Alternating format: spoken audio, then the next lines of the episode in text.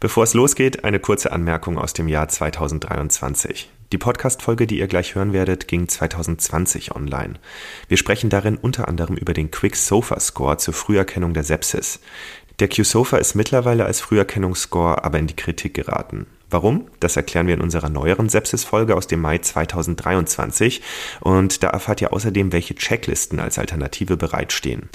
Einen Link zu der aktuelleren Folge findet ihr auch in den Show Notes. So, und jetzt geht's los. Viel Spaß beim Hören. Der Amboss Podcast heute mit einem Expertengespräch zum Thema Sepsis und septischer Schock. Und am Mikrofon ist für euch Patricia, Ärztin aus der Amboss Redaktion. Unser Gast ist heute Herr Dr. Timo Brandenburger. Er ist Oberarzt der Klinik für Anästhesiologie am Universitätsklinikum Düsseldorf. Und ich freue mich sehr, dass Sie heute hier sind. Herzlich willkommen. Einen schönen guten Morgen von mir. Guten Morgen. Der ein oder andere Zuhörer kennt Sie vielleicht schon, weil Sie sind ja auch als Referent der Amboss Live-Veranstaltung unterwegs. Antibiotikatherapie im klinischen Alltag. Die haben Sie, glaube ich, für ungefähr einem Jahr ins Leben gerufen und die wird sehr gut besucht und steht auch bald wieder an, am 14. März in Düsseldorf. An wen richtet sich denn die Veranstaltung und worum geht es genau dabei? Die Veranstaltung haben wir eigentlich damals in Düsseldorf ins Leben gerufen aus der Erfahrung des klinischen Alltags, dass wir einfach nur Basics mitgeben wollen an junge Ärzte.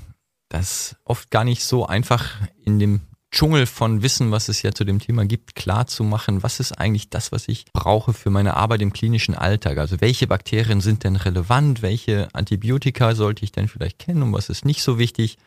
Und wie kann ich das Wissen, was es ja gibt, was auch in jedem, jedem Studenten und Arzt vorhanden ist, auch im klinischen Alltag anwenden? Also eigentlich wollen wir nur an einem Tag das klinisch Relevante rüberbringen mhm. und Sicherheit schaffen in dem Thema. Mhm. Also das Ziel ist es nicht, Mikrobiologen auszubilden in einem Tag, sondern wirklich den Assistenzärzten Wissen an die Hand zu geben, wie sie frühzeitig die Sepsis erkennen können. Ähm, die nächste Veranstaltung findet, wie gesagt, schon bald statt, am 14. März. Wenn ihr euch anmelden möchtet, dann geht doch auf die Internetseite go.ambos.com slash Antibiotika-Fortbildung. Da sind noch einige letzte Plätze frei. Der Schwerpunkt unseres heutigen Podcasts wird ja die Sepsis und der septische Schock sein, ein sehr relevantes Thema, auf das Sie auch in Ihrem Live-Seminar eingehen und zwar sehr interaktiv mit Fällen. Alle Fälle, die wir, die wir behandeln, sind Fälle aus dem klinischen Alltag. Da geht es um einen Patienten, der im septischen Schock zu uns kommt und anhand des Falles gehen wir dann ganz exemplarisch durch, was sollte ich vielleicht als, als Background-Information haben, was ist wirklich wichtig im Bereich der Diagnostik. Mhm und was mache ich vielleicht auch therapeutisch und warum ist es so wichtig, das auch alles ganz, ganz schnell zu machen? Wir sprechen gleich nochmal über das One-Hour-Bundle im Bereich der Sepsistherapie dann auch. Und das ist eigentlich ein exemplarischer Fall aus dem Alltag, anhand dessen wir das, was wir gleich dann auch noch besprechen können, einmal mhm. miteinander und auch in Kleingruppen dann interaktiv durchgehen. Dann würde ich sagen, starten wir direkt mal. Erzählen Sie uns doch von dem Patienten, der ja inzwischen auch sehr berühmt ist, wie Sie mir im Vorgespräch erzählt haben, einen amerikanischen Jungen, korrekt? Mhm. Ähm, was war denn sozusagen bei ihm der klinische Hintergrund?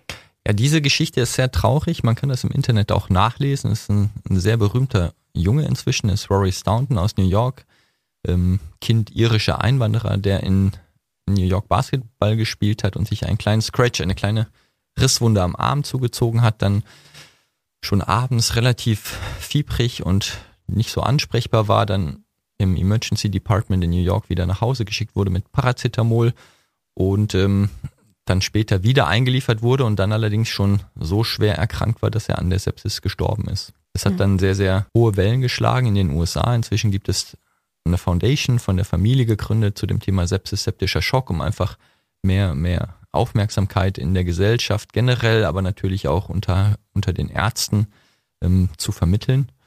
Und ich benutze diese Geschichte, die sehr traurig ist, die man auch nachlesen kann, geben Sie Rory Staunton bei Google ein, dann kommen Sie auf die Homepages. Benutze ich sehr gerne, um auch die Definition, die neue Definition der Surviving Sepsis Campaign von 2016, um die auch zu verstehen. Ja, vielleicht können Sie uns die auch noch an dieser Stelle genauer ja. erklären. Ja, das Problem, wenn, wenn wir über Sepsis und die Sepsis-Definition reden, die aktuelle Definition lautet, Sepsis ist eine Organdysfunktion aufgrund einer dysregulierten Immunantwort auf eine Infektion. Dann klingt das auf den ersten Blick sehr, sehr schwierig zu verstehen. Wenn wir das jetzt mal in Verbindung setzen zu Rory Staunton und uns überlegen, was bedeutet das denn eigentlich? Das bedeutet, Rory Staunton ist ein gesunder, wahrscheinlich zumindest gesunder Zwölfjähriger, der sich eine kleine Schnittwunde am Arm zufügt und dann aufgrund dieser Wunde dann verstirbt, was ja sehr, sehr untypisch ist. Wir wissen, dass es eine absolute Ausnahme ist. Normalerweise passiert das nicht. Das heißt, was ist bei Rory Staunton passiert? Er hatte offensichtlich aufgrund dieser kleinen Hautverletzung ein Eindringen von Bakterien, die bei ihm eine so schwere Organdysfunktion hervorgerufen hatten. Der war schon Niereninsuffizient, schon ähm, auch, auch pulmonal insuffizient, als er dann am zweiten Abend in die, ins Krankenhaus eingeliefert wurde. Diese Organdysfunktion ist bei ihm deswegen aufgetreten, weil seine Immunantwort nicht so funktioniert hat, wie das bei jedem anderen Zwölfjährigen in diesem Fall ja eigentlich gewesen wäre. Der normale Zwölfjährige hat einen Scratch und äh, drei Tage später ist das Ding wieder vergessen und er ist nicht daran an einer Sepsis gestorben. Und bei Rory Staunton war die Organdysfunktion dann so schwer, weil seine Immunantwort nicht funktioniert hat. Durch die Infektion. Das war letztendlich, weiß man das, sind das äh, Streptokokken gewesen, die bei ihm diese Sepsis hervorgerufen haben, die normalerweise durch das Immunsystem bekämpft worden wären. Und daran kann man vielleicht auch dann die Definition der Sepsis, nämlich die Organdysfunktion, also den Organen geht es dann schlecht, da werden immer mehr Organe betroffen, es resultiert letztendlich ein Multiorganversagen aufgrund dieser Infektion und sein Immunsystem war nicht kompetent, das zu besiegen. Das ist eigentlich die Definition der Sepsis. Und da gibt es den sogenannten SOFA-Score, den, nicht den Quick-SOFA, sondern den SOFA-Score. Das ist das Sequential Organ Failure Assessment. Also ich gucke mir einfach die Organdysfunktion sequenziell an. Das heißt, das und nichts anderes. Und da sind sechs Organsysteme, die ich dann abfragen kann jeden Tag. Und ich schaue mir einfach an, wie ist der Quickwert, wie ist der Kreatinin, also wie ist Niere, wie ist Leber und so weiter, wie ist die Gerinnung. Und dann ist die Definition der Sepsis eigentlich nur, dass ich eine vermutete Infektion habe und der SOFA-Score um mehr als zwei Punkte angestiegen ist. Mhm. Das ist eigentlich die Definition der Sepsis. Und was ist jetzt die Definition des septischen Schocks? Also per Definition ist der septische Schock eine so schwere Sepsis, dass die Mortalität deutlich erhöht ist. Das ist eigentlich schon die Definition und in der Klinik ist es so, dass ich, dass ich einen septischen Schock sehr, sehr einfach diagnostizieren kann, weil ich brauche dazu nur zwei Parameter. Das eine, ich brauche einen Laktatwert über zwei Millimol pro Liter und das andere ist, ich brauche einen, eine Hypotonie, die eine Kreislaufstabilisierung mit Katecholamin notwendig macht. Also wenn der Patient dann Adrenol laufen hat als Perfusor und ähm, ein Laktat von mehr als zwei hat und die anderen Kriterien erfüllt sind, die wir eben erwähnt haben, dann ist das per Definition ein septischer Schock. Vielleicht erklären Sie uns auch nochmal, ich weiß, das ist eine sehr komplexe Frage, was ist eigentlich die Pathophysiologie? Was läuft schief? Sie haben gesagt, äh, eine Fehlregulation der Immunantwort. Ähm, was passiert genau bei der Sepsis und dem septischen Schock? Die Frage, wie es dazu kommt, ist relativ komplex zu erläutern. Was man, man, man weiß inzwischen, dass Bakterienbestandteile dazu führen, dass es an ganz vielen verschiedenen Stellen im Körper zu einer sehr ausgeprägten Immunantwort kommt. Man nennt das dann den proinflammatorischen Burst so dass wirklich eine ganz, ganz ausgeprägte Immunantwort des Körpers auch stattfindet, die dann Dinge auslöst, wie beispielsweise eine Vasodilatation. Im späteren Verlauf der Sepsis kann es dann eher zur Immunparalyse kommen, sodass das Immunsystem gar nicht mehr kompetent ist, sodass man insgesamt sagen muss, dass die Sepsis, natürlich könnte man jetzt stundenlang über die Pathophysiologie mhm. reden, ja. dazu führt, dass Patienten in der initialen Phase sehr, sehr ausgeprägt proinflammatorisch in einem, in einem Status sich befinden, wo der, der Körper sehr, sehr stark reagiert, wo die Gefäße weit werden, das Volumen in den Gefäßen und auch außerhalb der Gefäße verloren geht, so dass es zu einem relativen und absoluten Volumenmangel kommt. Das ist das, was dann klinisch imponiert. Also die Mortalitätsraten aufgrund einer Sepsis sind auch heutzutage noch sehr hoch. Deswegen ist es sozusagen ja auch besonders wichtig, diese Red Flags, die Symptome frühzeitig zu erkennen und nicht zu übersehen. Was können Sie uns denn da an die Hand geben? Was sind äh, Symptome, auf die man achten muss, wenn man als praktischer Arzt vielleicht in der Hausarztpraxis einen Patienten begegnet oder auch auf der Normalstation und wir alles jetzt nicht ausgebildete Intensivmediziner sind? Was haben Sie da für sozusagen Tipps zu, zum Thema Früherkennung einer ja. Sepsis?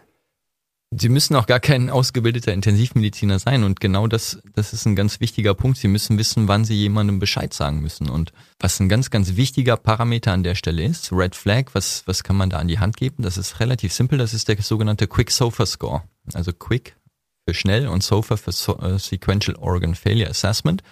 Ist ein Score, der nur drei Parameter umfasst. Die sind relativ einfach. Das eine ist eine Vigilanzstörung, das zweite ist eine schnelle Atmung, eine Tachypnoe und das dritte ist eine Hypotonie. Also wenn die Schwester schon morgens zu Ihnen als Stationsarzt ins Zimmer kommt, ins Arztzimmer sagt der, der Herr Meier in Zimmer 25 ist heute irgendwie komisch. Dann müssen Sie schon einfach hellhörig werden und dann gehen Sie Herrn Meier angucken und dann sehen Sie vielleicht, der atmet schnell, messen den Blutdruck, der ist 90 zu 50. Dann müssen bei Ihnen die Alarmglocken angehen und dann müssen Sie ganz schnell handeln oder zumindest herausfinden, ob der Patient der Herr Meier eine Sepsis hat oder nicht. Der Quick Sofa Score. Drei ganz simple Parameter eigentlich. Was genau wären jetzt zum Beispiel in diesem Fall beim Herrn Meier die nächsten Schritte? Was würde der Assistenzarzt richtig machen? Also Herr Meier, wenn Herr Meier jetzt wirklich, sagen wir mal, nehmen wir mal an, das sei jetzt ein Patient, der vielleicht den zweiten postoperativen Tag nach einer Darmoperation auf der Normalstation sich befindet. Der Stationsarzt sollte in diesem Fall seinen Oberarzt informieren oder vielleicht den Oberarzt der Intensivstation anrufen und Bescheid sagen, dass hier ein Patient ist, dem es nicht gut geht, damit sich jemand Herrn Meier anschaut genauer. Und die nächsten Schritte wären sicherlich, wenn er wirklich eine Sepsis hätte, ihn auf die Intensivstation aufzunehmen mhm. und das sogenannte One-Hour-Bundle durchzuführen. Bevor wir auf das zu sprechen zu kommen, äh, wäre noch mal ganz kurz spannend zu hören, wie also der Assistenzarzt informiert den Oberarzt und wird jetzt schon mal Blut abnehmen. Würde er dann auch eine Blutkultur abnehmen und was sozusagen würde er genau kontrollieren im Laborbild? Was wären so Parameter, auf die er einen Blick werfen muss? Bei Verdacht auf Sepsis wäre es absolut wichtig und eigentlich auch Goldstandard, dann Blutkulturen so zeitnah wie möglich abzunehmen, definitiv vor der ersten Antibiotikagabe. Und zum anderen ist es natürlich schon auch wichtig, dann verschiedene Parameter im Blut zu messen im Labor. Das zum einen Blutbild. Es kann ja sein, dass der Patient eine Leukozytose oder einen Leukozytensturz vielleicht sogar hat. Dann das CRP als C-reaktives Protein. Das andere wären Procalcitonin, das PCT. Bei uns in der Universitätsklinik würden wir dann in dem Fall auch noch das Interleukin 6 messen, das ein sehr, sehr früher Marker der Sepsis ist und dann stark hochgeht. Und natürlich sollte auch schon mal eine Gerinnung angeschaut werden, weil auch da kann es zu Störungen der Hämostasiologie kommen, was ich zum Beispiel dann an einem verminderten Quickwert sehen kann. Mhm. Und jetzt vielleicht kommen wir dann auf dieses One-Hour-Bundle nochmal zu sprechen. Also der Patient äh, zeigt äh, Frühzeichen einer Sepsis, wird verlegt auf die Intensivstation. Was passiert dann? Ja, entweder wird er dann direkt verlegt, wenn, wenn das jetzt nicht zeitnah geht, dann ist es natürlich wichtig, dass der, der Arzt, der das jetzt gefunden hat, was super ist, dass er dann auch schon mal das One-Hour-Bundle auf der Intensivstation anfängt. Wir haben ja eben schon gesagt, was gehört ja. eigentlich dazu? Das ist eigentlich relativ simpel, das sind Blutkulturen. Dann sollte er Laktat messen. Es gehört dazu, dass ich Volumen gebe, das kann man machen. Also der Patient hat ja wahrscheinlich noch einen venösen Zugang, dann einfach mal kristalloide Lösung im Schuss geben. Das empfohlen sind mindestens 30 Milliliter pro Kilogramm Körpergewicht. Das ist schon, sind schon mal zweieinhalb Liter bei einem 80 Kilogramm schweren Patienten. Und das dritte und natürlich wichtigste ist dann die frühzeitige Antibiotikagabe. Das ist dann nur wichtig, bitte immer die Blutkulturen erst abnehmen, dann das Antibiotikum starten. Welche Antibiotika würde man da geben, wenn man ja den Erreger noch nicht kennt? Empfohlen ist in dem Fall sicherlich die Gabe eines Breitspektrum-Antibiotikums. Und das ist ja was, was man vielleicht nochmal etwas genauer erklären kann, weil was bedeutet genau breites Spektrum? Dieser Patient wäre jetzt ja schon mindestens 48 Stunden im Krankenhaus. Das heißt, es wäre per Definition ein nosokomialer Infekt. Und dann wäre es sicherlich wichtig, ein Antibiotikum mit einem breiten Spektrum zu geben, das auch eine Pseudomonas-Aktivität hat. In dem Fall könnte man ein Acyl Ureidopenicillin geben, wie Piperacillin tazobactam, was eine gute oder eine mhm. zumindest ausreichende Pseudomonas-Aktivität hat. Je nach Krankenhaus ist es ein bisschen unterschiedlich. Man könnte auch ein Carbapenem geben, sowas wie Mero oder Imipenem. Eine Alternative wäre noch ein, ein Cephalosporin ab der Generation 3b, also Ceftazidin. Das mhm. wäre das Mittel, was man auch noch geben könnte, wenn man wirklich Pseudomonas-Verdacht hat muss man, muss man wahrscheinlich auch mit einem Aminoglykosid behandeln. Das ist das ist aber dann schon eher eine Detailfrage. Man würde eigentlich empirisch starten mit Breitspektrum Antibiotikum mit Pseudomonas-Aktivität, zum Beispiel Piperacillin, Tazobactam. Die Frage, ob man das vielleicht sogar schon kombiniert macht mit einem zum Beispiel Fluorchinolon wie Ciprofloxacin, ist im Moment nicht ganz geklärt. Man kann das machen. Das ist mhm. eine weiche Empfehlung, auch in den Guidelines. Es ist aber nichts, was man machen muss. Zurück zu Herrn Meyer. Der ist jetzt auf Intensivstation angekommen. Was sind jetzt die nächsten Maßnahmen und Schritte? Die nächsten Maßnahmen sind natürlich, dass ich erstmal checken sollte, ist das One-Hour-Bundle schon durchgeführt. Der Stationsarzt wird uns ja eine Übergabe des Patienten machen, dann ist vielleicht die Antibiotik Antibiotikatherapie schon ausreichend gegeben worden, die Blutkulturen sind schon abgenommen worden. Und jetzt geht es eigentlich darum, Herrn Meier zu stabilisieren. Also Kreislaufstabilisierung, dass ich Volumengabe fortführe. Das sind ja immer noch diese 30 Milliliter pro Kilogramm kristalloide Lösung, die ich dann gebe. Zum anderen, wenn das nicht ausreicht, was ja in der Regel klinisch dann doch die Realität ist, dass es mit Volumengabe nicht, nicht zu stabilisieren ist, dann würde ich auch sicherlich eine Therapie mit einem, mit meiner vasoaktiven Substanz machen. Und da ist eigentlich das Noradrenalin, die First-Line-Substanz, die empfohlen wird von der SSC. In der Regel würde es dann darauf hinauslaufen, dass der Patient noch mit einem zentralvenösen Zugang und einem arteriellen Zugang versorgt wird und dann über den zentralvenösen Zugang auch mit einer kontinuierlichen Noradrenalintherapie versorgt wird und darunter sollte sich der Patient dann hoffentlich stabilisieren. Wenn das nicht ausreichend gelingt, dann, was wir immer noch machen, ist dann doch die zentralvenöse Sättigung auch zu messen, dass man auch ein Gefühl dafür bekommt, ob der Patient auch vielleicht eine Herzfunktionsstörung hat, gerne kombiniert mit einer sehr frühzeitigen echokardiografischen Diagnostik. Und dann kann man überlegen, wenn der Patient nicht zu stabilisieren ist, sollte ich vielleicht noch Dobutamin hinzufügen als inotrope Substanz der Wahl in dem Fall oder wenn ich dann doch mehr noch einen, einen System vaskulären Widerstandsmangel habe, dann kann ich auch eine Kombination mit Noradrenalin und Vasopressin durchführen. Das ist in der, in der neuen Leitlinie durchaus empfohlen.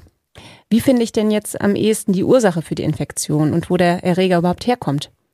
Also was sicherlich ein wichtiges Thema generell ist, ist das Thema Fokus. Ich muss mir als behandelnder Arzt Gedanken darüber machen, wo kommt der Infekt her. Klar, wenn ich eine offensichtliche eitrige Wunde am Ellenbogen habe, dann ist es äh, offensichtlich, aber das ist in der Regel nicht der Fall. Das heißt, ich untersuche den Patienten sehr gründlich. Wenn ich dann keinen sicheren Hinweis auf den Fokus habe, denke ich darüber nach, ob eine Bildgebung Sinn macht. Jetzt in dem Fall bei Herrn Meyer kann es natürlich durch, durchaus auch ein abdominelles Problem sein, so dass ich frühzeitig auch über eine CT-Bildgebung nachdenken muss. Und ähm, neben der Fokussuche ist dann natürlich auch die Fokuskontrolle ein ganz wichtiges Thema, weil selbst die beste Sepsistherapie ähm, daran scheitern würde, wenn der Fokus nicht ausgeschaltet ist. Vielleicht zum Abschluss nochmal die Frage, warum eigentlich die Mortalitätszahlen an Sepsis oder septischen Schock in Krankenhäusern zu sterben immer noch so hoch sind.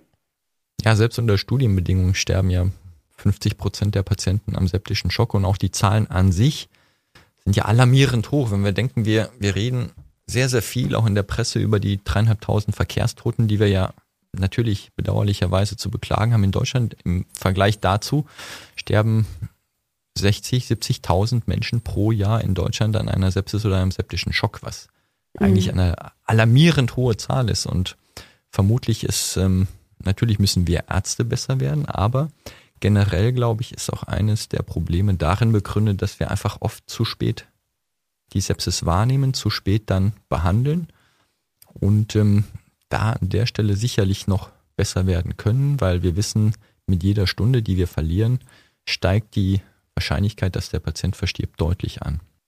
Was sind denn da nochmal Ihre ja, äh, Take-Home-Messages für unsere Zuhörer, ähm, die vielleicht eben nicht auf der Intensivstation tätig sind, sondern vielleicht auf Allgemeinstationen gerade arbeiten oder in der äh, Praxis? Wie erkenne ich eine Sepsis früh genug, dass man noch handeln kann? Ja, die Take-Home-Message generell ist eigentlich nur, denken Sie dran, dass es das gibt.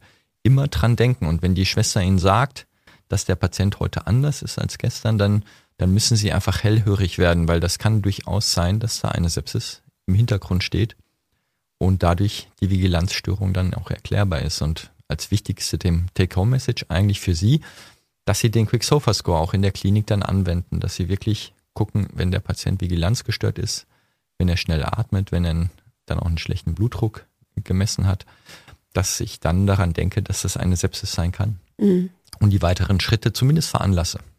Sehr gut. Dann sind wir jetzt schon am Ende unserer Sendung angekommen und ich bedanke mich ganz herzlich an dieser Stelle bei unserem Experten, Herrn Dr. Timo Brandenburger, für sein Kommen aus Düsseldorf hier zu uns ins Amboss-Studio nach Berlin und lade euch nochmal herzlich dazu ein, euch anzumelden für das Live-Seminar, das er bald referieren wird und zwar in Düsseldorf am 14. März von 9 bis 17 Uhr. Ähm, Antibiotikatherapie im klinischen Alltag. Meldet euch an unter go.ambos.com slash Antibiotika-Fortbildung. Oder ganz einfach unter www.ambos-live.de. Dankeschön. Dann wünsche ich Ihnen noch einen schönen Tag und wir sehen uns dann auf Ihrem Live-Seminar. Tschüss. Alle Infos zum Podcast und der Amboss Wissensplattform findest du auch unter go.amboss.com slash podcast.